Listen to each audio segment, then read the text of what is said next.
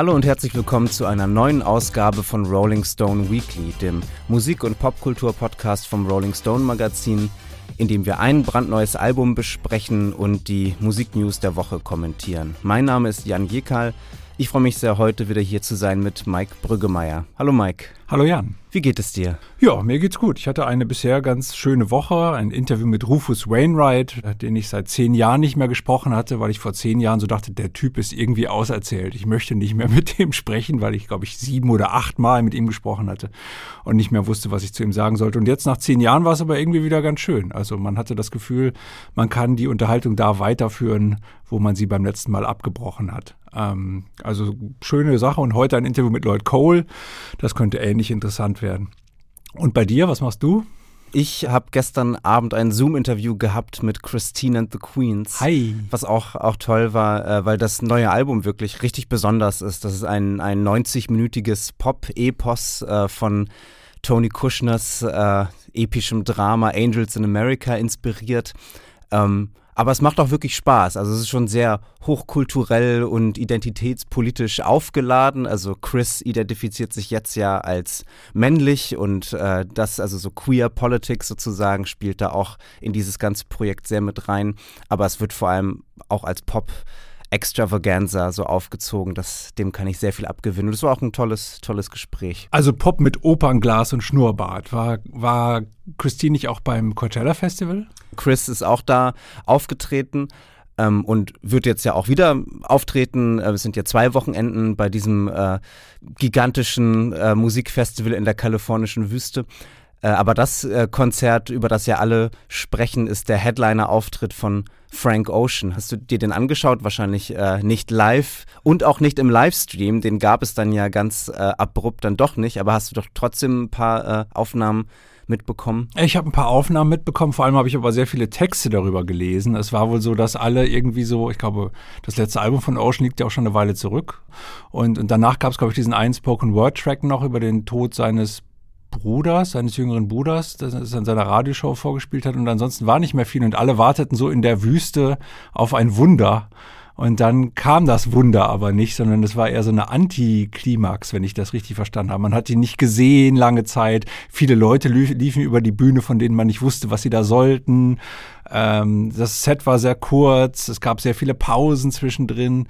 Also es muss sehr konfus gewesen sein. Aber irgendwie finde ich, dass das doch auch zu ihm passt. Also zu dem Enigmatischen, zu dem Introspektiven. Irgendwie habe ich das Gefühl, wenn Frank Ocean irgendwo Headliner ist, dann muss der so Headliner sein, oder?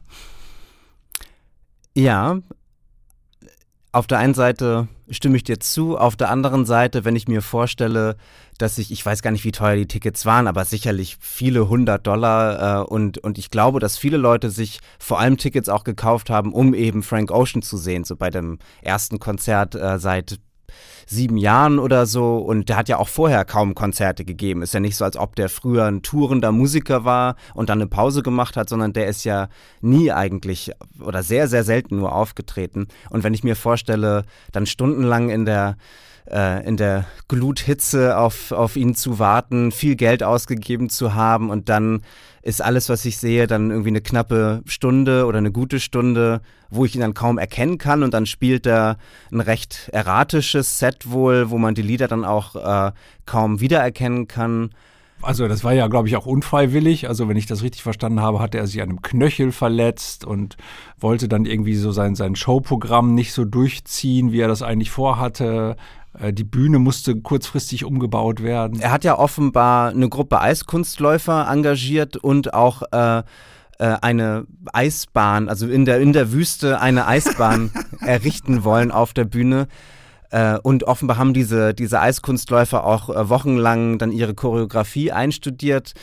Dann hat er aber am Nachmittag vor dem Auftritt beschlossen, das ist alles scheiße mit der, mit der Eisbahn. Und dann musste die äh, eingeschmolzen werden und eben eine neue Bühne praktisch errichtet werden. Und die Leute, die dann so um ihn rotiert sind, waren dann offenbar auch diese Schlittschuhläufer, die dann so spontan als äh, Ausdruckstänzer eingesetzt wurden. Und deswegen fing das Konzert auch mit einer guten Stunde Verspätung an, weshalb er dann auch nach einer Stunde Settime schon wieder abbrechen musste, weil er dann halt äh, über die Sperrstunde hinaus gespielt hätte. Also da ist wirklich einiges schief also, also je mehr, je mehr du davon erzählst, desto besser finde ich diesen Auftritt. Ich habe tatsächlich das Gefühl, das ist so eine Form von, von Performance in gewisser Weise. Und die Leute werden noch in 20 Jahren fragen, warst du bei Frank Ocean dabei äh, vor 20 Jahren? Und die sagen, ja, hast du ihn gesehen? Nein, ich habe ihn nicht gesehen.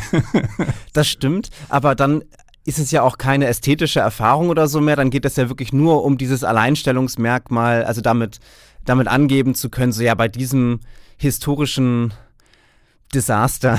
ja, aber ist es nicht, ist nicht, ist es nicht auch ein Mut? Also ist nicht, ist nicht in, steckt nicht in dieser ganzen Geste und in dieser Verweigerung und in diesem äh, Zaudern und Zögern auch in gewisser Weise der Mut drin, den Frank Ocean auf seinen Platten vermittelt? Ist das nicht irgendwie eine ganz gute Spiegelung davon. Ich finde das, und vielleicht ist auch das das, was jetzt mit seiner, also er arbeitet ja wohl auch schon sehr, sehr lange an der nächsten Platte. Vielleicht ist das das, was da auch passiert die ganze Zeit, dass es immer wieder umwirft und immer wieder von vorne anfängt. So eine Thomas Bernhardsche Existenz quasi. Also das finde ich irgendwie eine, eine, tolle, tolle, tolle Geschichte. Ich freue mich auf die Platte und kann auch noch zehn Jahre dauern. ja, ich finde, das ist eine sehr großzügige Interpretation des Geschehenen. Ich äh, könnte mir eher vorstellen, dass er sich da übernommen hat und dass er eigentlich ein tolles Multimedia, Installations-, Kunst-, Performance-Ding machen wollte, dann aber im Laufe der Vorbereitung oder so festgestellt hat, oh, das, das gelingt mir irgendwie alles nicht. Das ist ja auch eine ein Riesenvorhaben, wenn man sowieso kein erfahrener Live-Musiker ist, dann bei dem größten Musikfestival oder bei einem der größten Musikfestivals der Welt Headliner zu sein. Und er hat jetzt ja auch seinen zweiten Auftritt, der eigentlich hätte stattfinden sollen, am Wochenende, am kommenden Wochenende abgesagt. Ja, ja, was ja. finde ich auch dafür mhm. spricht, mhm. dass da wohl ziemlich viel schiefgelaufen ist. Ich glaube auch nicht, dass es eine Intention war, das so zu machen. Da bin ich mir ziemlich sicher. Aber ich glaube trotzdem, in gewisser Weise finde ich es finde ich es, wie ist das Wort dafür? Ist das Wort dafür authentisch? Also ich finde es irgendwie, irgendwie ist es eine, äh, finde ich, das ist ein, eine, eine Frank Ocean Headliner Show, wie ich sie mir zumindest aus der Ferne gefallen lasse. Dass es da keinen YouTube äh, äh, Livestream gab, fand ich auch irgendwie kurios, weil das andere Konzert, über das alle reden, ist das von Björk und da gab es auch keinen Livestream. Also äh, irgendwie scheint ja so das Erzählen über Dinge doch besser zu funktionieren, wenn es keine Bilder dazu gibt. Also irgendwie, das fand ich auch irgendwie eine interessante Beobachtung vom Coachella. Coachella Festival. Weil über die anderen Auftritte reden die Leute nicht so viel, aber über Björk und über Frank Ocean reden alle. Das Zitat der Woche kommt äh, diesmal aus einem Roman. Ähm, zumindest steht Roman auf dem Buch drauf. Darüber werden wir gleich sprechen, äh, ob, ob es ein Roman wirklich ist. Noch wach, das neue Buch von Benjamin von Stuckrad-Barre, dem populären Schriftsteller, der in den späten 90ern mit Soloalbum angefangen hat, der auch mal beim Rolling Stone geschrieben hat in den 90ern und seitdem immer mal wieder, der auch äh, lange Jahre exklusiv äh, für den Axel Springer Konzern geschrieben hat. Und der Rolling Stone erscheint ja auch im Axel Springer Verlag, was nicht ganz uninteressant ist, weil dieses Buch Noch wach ja von vielen verstanden wird als sogenannter Schlüsselroman über Machtmissbrauch äh, auf der Führungsetage von, von großen äh, ähm, Medienunternehmen und, und Publikationen. Das Zitat, das, das wir hier besprechen wollen, kommt aus einem Interview, das äh, Benjamin von Stuckrad-Barre dem Spiegel gegeben hat, ähm, wo er eben auch genau dazu befragt wird, ob sein Buch ein Schlüsselroman sei, ob es da um Figuren wie Julian Reichelt geht, was, was äh, Stuckrad-Barre dementiert. Er sagt, es geht ihm nicht um diese Typen, sondern es geht ihm um diesen Typus, also diesen Typus Mensch und diesen und, und äh, die Macht und die Dynamiken, die, die sich daraus ergeben. Und dann hat er gesagt, ein Roman, also eine Fiktion, kann wahrer sein als die Wirklichkeit. Ja, schön gesagt. Da, da möchte ich einen Literaturnobelpreisträger zitieren. Ähm, wenn dir jemand, der eine Maske trägt, etwas sagt, ist es sehr wahrscheinlich, dass er dir die Wahrheit sagt. Wenn er keine Maske trägt, sagt er dir wahrscheinlich nicht die Wahrheit. Ähm, da ist was dran. Allerdings weiß ich nicht, ob Benjamin von Stuttgart-Bach wirklich eine Maske trägt oder ob es eine Angst vor der einstweiligen Verfügung ist, die hier die Maske ist oder die, die, die, Beschränkung oder das, das, äh, das, die Verfremdung. Das weiß ich nicht. Ich habe auch erst 100 Seiten gelesen in dem Buch bisher. Was heißt erst? Also an einem Tag, das ist ja schon irgendwie eine Leistung, wenn jemand das schafft. Und viele Leute, die ich kenne, haben, glaube ich, schon sehr viel in diesem Buch gelesen aus naheliegenden Gründen, aus persönlicher Be persönlichen Betroffensein, weil sie für den gleichen Arbeitgeber arbeiten, der da vielleicht unter Umständen auf irgendeine Art und Weise verhandelt wird. Und, ähm, und weil sie natürlich Stuckrad so als Generationsgenossen eigentlich immer verfolgt haben. Und ich habe auch das Gefühl, das ist der gleiche Sound, den Stuckrad immer hat. ähm, der eben in seinen journalistischen Texten genauso ist wie jetzt in diesem Buch. Es ist so ein, so ein, so ein Beschreiben, etwas flapsig, aber auch immer so ein bisschen Aburteilen der Welt. Äh, ich meine nicht die Zeitung in diesem Fall. Und ähm, das, das, ähm, deswegen ist das schwer zu unterscheiden, also Roman und und und und äh, das. Aber wenn das draufsteht, ist es natürlich einer und so müssen wir das dann auch lesen, ist ja klar. Aber äh, das ist halt so ein Sound, der der äh, ähm, der mich interessiert, der mich aber auch irgendwann ermüdet, weil es eben ein journalistischer Sound ist, der für mich auf so einer Länge dann irgendwie nicht mehr funktioniert. Und irgendwie scheint er doch wieder über so 90er Jahre Koks-Typen zu erzählen, wie er das immer tut in seinen Büchern. Vielleicht, weil er selber einer ist. Also ich weiß es nicht. Es ist äh, auf jeden Fall ein interessantes Buch. Du hast dir, glaube ich, das Hörbuch besorgt, oder? Ich habe noch nicht angefangen, es zu hören. Das ist äh, äh jetzt heute erst verfügbar geworden. Ähm, ich war nämlich äh, zu Panikherz-Zeiten, also das ist äh, auch ein weiterer sogenannter Roman von Benjamin von Stuckrad-Barre, den er 2016 veröffentlicht hat, der aber auch von vielen als eigentlich ziemlich direkte Autobiografie verstanden wurde. Ähm, da war ich bei einigen Lesungen von, von ihm und das hat mir sehr gut gefallen, wie er seine Texte, wie, wie lebendig und leidenschaftlich er seine Texte performt und wie er auch dann die Figuren, äh, da spielt ja Udo Lindenberg eine große Rolle und dann hat er eben Lindenberg, äh, die Lindenberg-Stimme gemacht, was, was ich sehr lustig und, und sehr gelungen fand.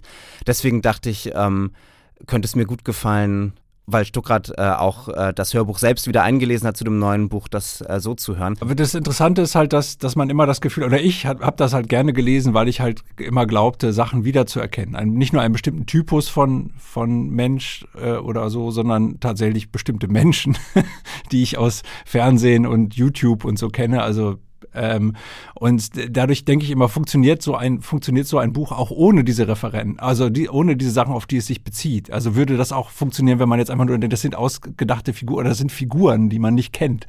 Ähm, und das ist ja bei Schlüsselromanen immer so, da braucht man quasi in gewisser Weise die Referenz. Ich habe neulich nochmal Rohstoff von Jörg Fauser gelesen, da ist hinten sogar mittlerweile so eine Liste drin, wer wer ist in dem Buch. Und also Fauser auch ein großer Stuckrad-Held, glaube ich.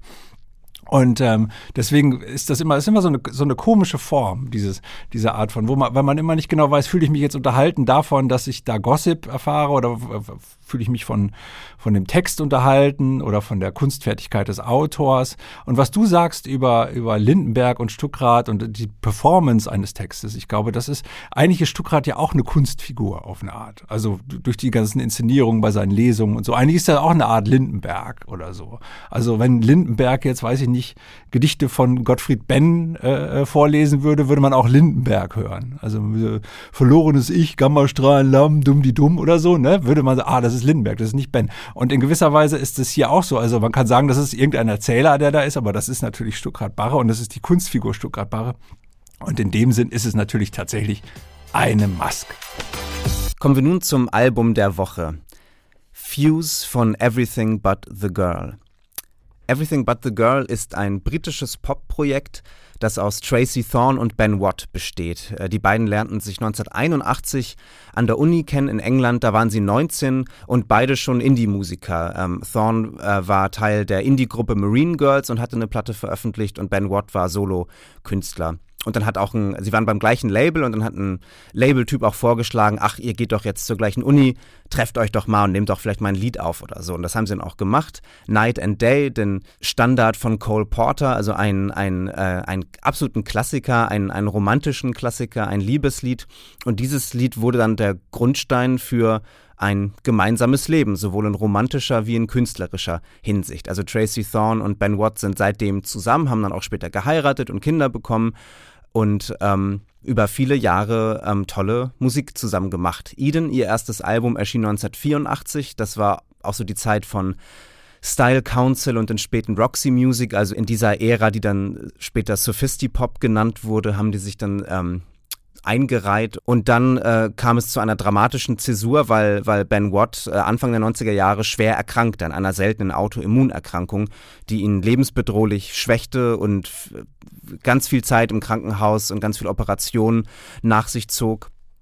Also eine sehr dramatische Zeit äh, für das Paar in kreativer Hinsicht, ähm, aber hat sich diese Krise als sehr produktiv herausgestellt, haben sie beide dann später gesagt. Ähm, in der Zeit hat nämlich Watt angefangen, elektronische Musik zu machen, was er vorher nicht gemacht hatte, hat sich Sampler gekauft, Drum Machines, hat angefangen House zu hören und Trip Hop, also wir sind jetzt so Mitte der 90er Jahre und da sind dann Everything But the Girl in genau diese in genau diese Szene auch eingestiegen, haben 1994 Amplified Heart das Album gemacht mit der Single Missing, die zu einem absoluten Club-Hit wurde. Und äh, plötzlich waren die beiden so populär wie noch nie, auch sehr zu ihrer eigenen Überraschung, glaube ich, kann man wohl sagen. Haben dann noch zwei Alben gemacht, äh, die ihren neuen Status weiter zementiert haben. Und dann hat Thorne aber gesagt, dass sie aufhören möchte. Da hatten sie dann schon zwei Kinder, Zwillinge bekommen und Familienleben war für Thorne nicht vereinbar mit diesem Popstar-Dasein. Also haben sie aufgehört, sich bisschen zurückgezogen. Thorne wurde vor allem Autorin, Kolumnistin. Watt hat äh, Soloplatten gemacht, einen Club betrieben. Und jetzt, 24 Jahre nach dem letzten Everything But the Girl Album, sind die beiden wieder zurück. Wie gefällt dir das neue Album, Mike?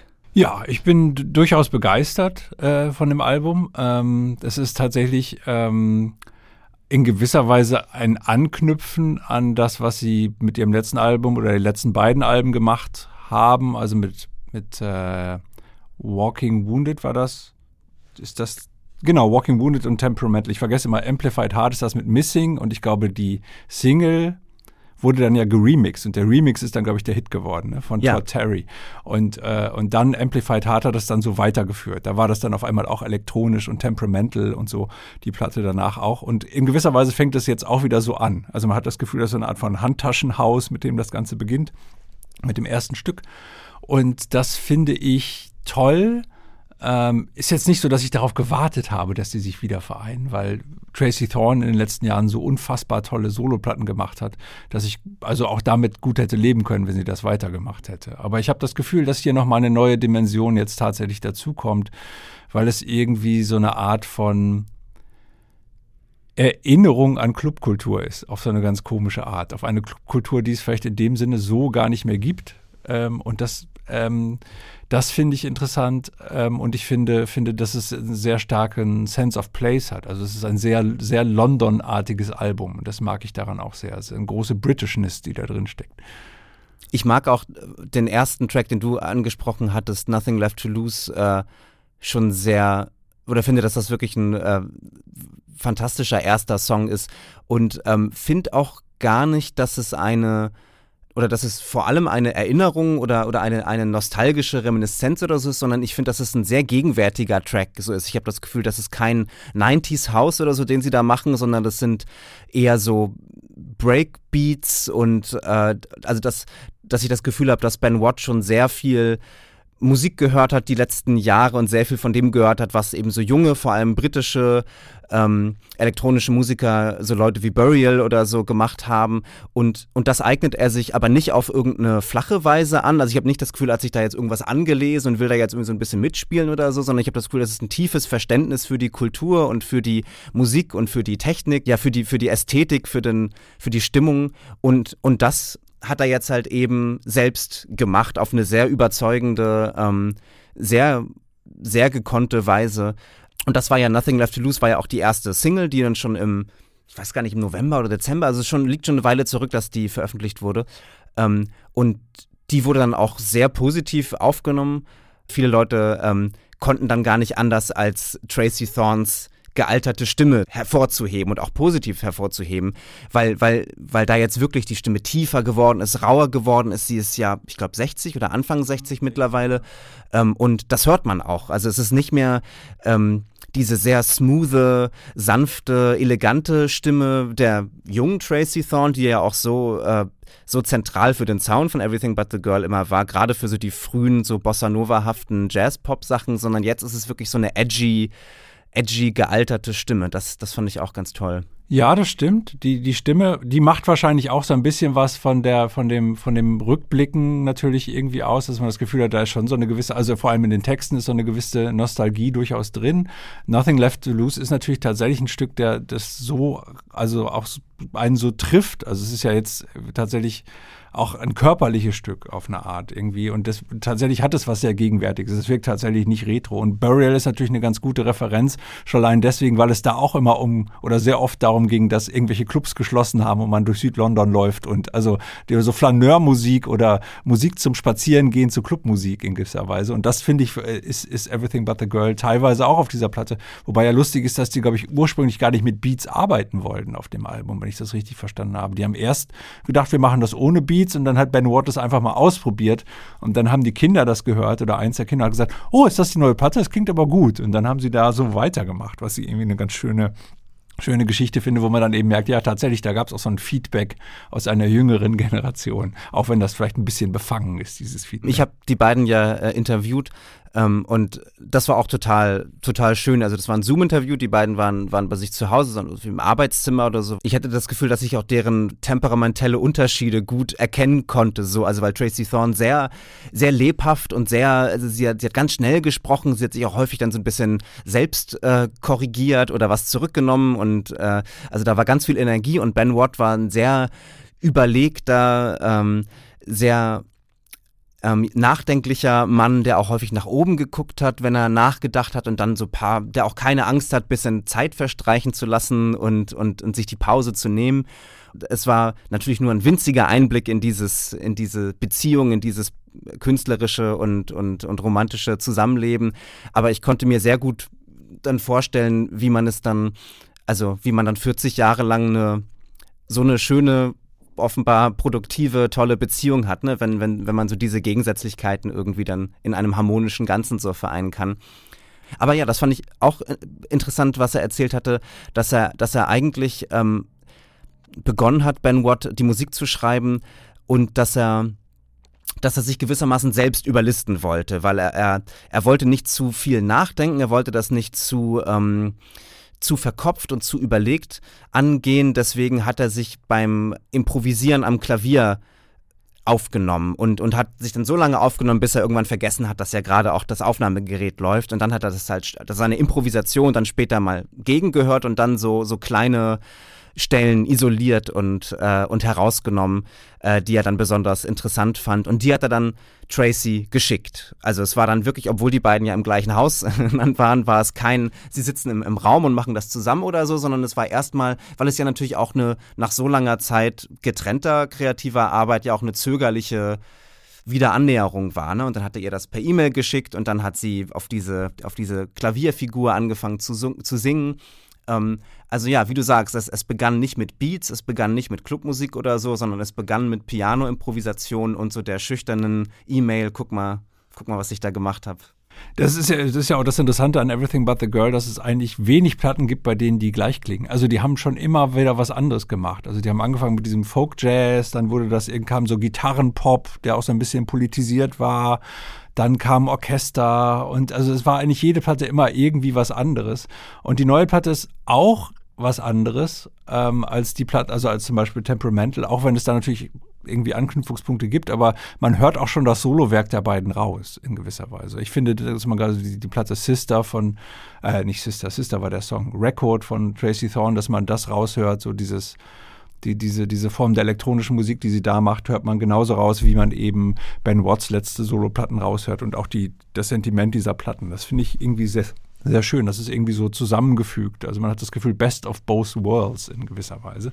Und ja, das ist wirklich sehr, sehr, sehr schön, muss ich sagen. Du mochtest doch den Song No One Knows We're Dancing besonders oh, gerne. Oh ja, oh, fantastisch, fantastisch. Vielleicht sogar mein liebster Everything But the Girl Song überhaupt. Das ist wirklich so ein tolles Stück, weil es, es beschreibt so eine, es ist gar keine Clubnacht, es ist ein Sonntagnachmittag. Also Lieder über Sonntagnachmittag gibt es sowieso viel zu wenige. Es ist ja so eine ganz bestimmte, so eine ganz komische Stimmung. Irgendwie denkt man, oh, bald geht's wieder los, aber irgendwie will man das Wochenende noch ausreizen und was macht man denn jetzt noch? Und dann ist es irgendwie, Ben Watt hat damals in Notting Hill in einem Kellerclub aufgelegt, äh, sonntags nachmittags, so Anfang der Nullerjahre, also genau zu der Zeit, als Everything But the Girl aufgehört haben, hat er als DJ gearbeitet. Und äh, aus dieser Zeit, oder diese Zeit wird da beschrieben in diesem Song. Also fünf, es ist fünf Uhr nachmittags am Sonntag und dann werden so verschiedene Figuren beschrieben, die in diesem Club sitzen oder in diesem Club tanzen. Und der ist aber unterirdisch und niemand so in London oder so in der Umgebung oder so weiß, da tanzen Leute unter der Erde, sondern die haben das ganz für sich, das ist ein Moment ganz für sie irgendwie. Und das ist irgendwie so ein schönes Bild irgendwie für, für Clubkultur, für Popkultur auch generell, so dieses, dieses, dieses in sich geschlossen sein, dieses, dieses Geheimnisvolle auch, dieses, äh, diese andere Welt zu der Welt da oben, also so eine Art Heterotopie vielleicht auch, finde ich unfassbar toll und auch die Melodie ist super und also alles an dem Song gefällt mir und auch die, die, die Stimme von Tracy Thorn, eben diese etwas tiefere mittlerweile Stimme, die so an ganz wenigen Stellen sogar so leicht gebrochen ist, fantastisch, fantastisches Lied. Das äh, hat, hat mir tatsächlich sehr gut gefallen und das andere Lied, Karaoke gibt es noch äh, ein Lied ganz am Ende, was schon eigentlich auf unsere nächste Sendung hinausweist, weil da ein äh, Jesse Ware Song äh, zitiert wird und wir, glaube ich, beim nächsten Mal über Jesse Ware sprechen wollen. Auch ein fantastisches Stück, wo es um eine Clubnacht geht und so einem einen Karaoke-Abend, der dann später in eine Party übergehen soll. Fantastisches Stück auch, ja. Was ich auch wirklich erstaunlich fand, also ich habe das Album vor weil ich das Interview schon vor einer Weile geführt habe, ähm, das Album vor drei oder vier Monaten oder so ähm, viel gehört. Und ähm, und als ich mir jetzt ähm, das Album nochmal angehört hatte zur Vorbereitung auf diese Folge und dann vorher eben die Tracklist mir nochmal in Erinnerung gerufen habe, ist mir aufgefallen, ich kann mich an jedes einzelne dieser Lieder erinnern. Ich, ich hatte zu jedem dieser zehn Songs eine Melodie im Kopf. Was, denke ich, absolut für die, für die Qualität des Albums spricht und für die Besonderheit, dass nach paar Monaten Entfernung sozusagen zu dem Album, ohne es nochmal zu hören, an diesem Punkt alle, alle Melodien und alle Sounds und alle Vibes sofort äh, oder es war, eine, es war eine sehr gewissenhafte Interviewvorbereitung. Das kann natürlich auch sein. Man kommt da ja immer in so eine Art Stockholm-Syndrom, wenn man so eine Platte äh, sich anhört, um dazu Fragen zu stellen. Auf einmal versteht man alles oder glaubt alles zu verstehen und die Platte wird sofort noch viel toller. Aber in diesem Fall, ich als jemand, der sie weder besprochen hat, noch noch äh, mit den Leuten gesprochen hat, in diesem Fall äh, mit den Künstlerinnen und Künstlern gesprochen hat, finde die Platte auch tatsächlich fantastisch und, und äh, eingängig und es wird sicherlich eine Platte sein, die mich das Jahr über begleiten wird. Wie viele Sterne gibst du dem Album? Äh, ich würde dem Album vier Sterne geben. Ich auch. Ich habe mit viereinhalb geflirtet, aber ich, ich glaube, es sind starke vier Sterne.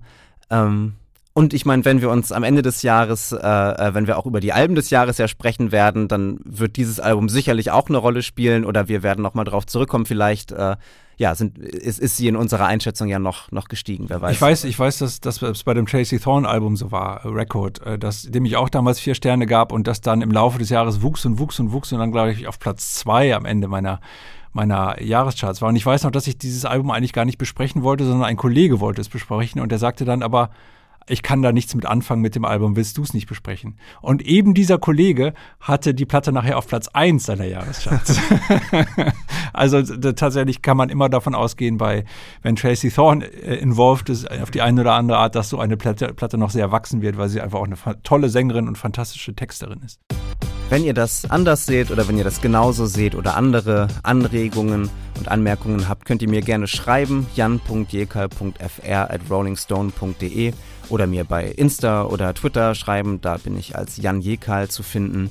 Ihr könnt unsere Playlist abonnieren, unsere Spotify-Playlist, wo wir die Songs, über die wir sprechen, die wir toll finden, alle aufnehmen. Ähm, und ja, nächste Woche, Mike, du hast es schon gesagt, sprechen wir über das neue Album von Jesse Ware.